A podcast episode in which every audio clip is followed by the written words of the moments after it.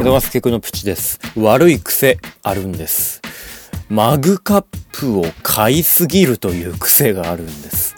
あの、雪ミク、札幌雪まつりのイベントで初音ミクのその一つのキャラクターの発展として雪ミクっていうのがあるんですよね。で、雪ミクからさらに発展して、ハローキティとコラボしてたりとか、そういうなんかキャラものの面白いマグカップがあるとすぐ買っちゃうんですよね。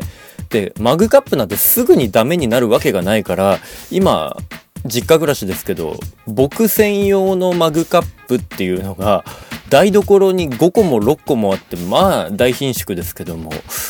捨てる勇気もないよね。こういう時ってどうしたらいいんですか？買わないのがベストですか？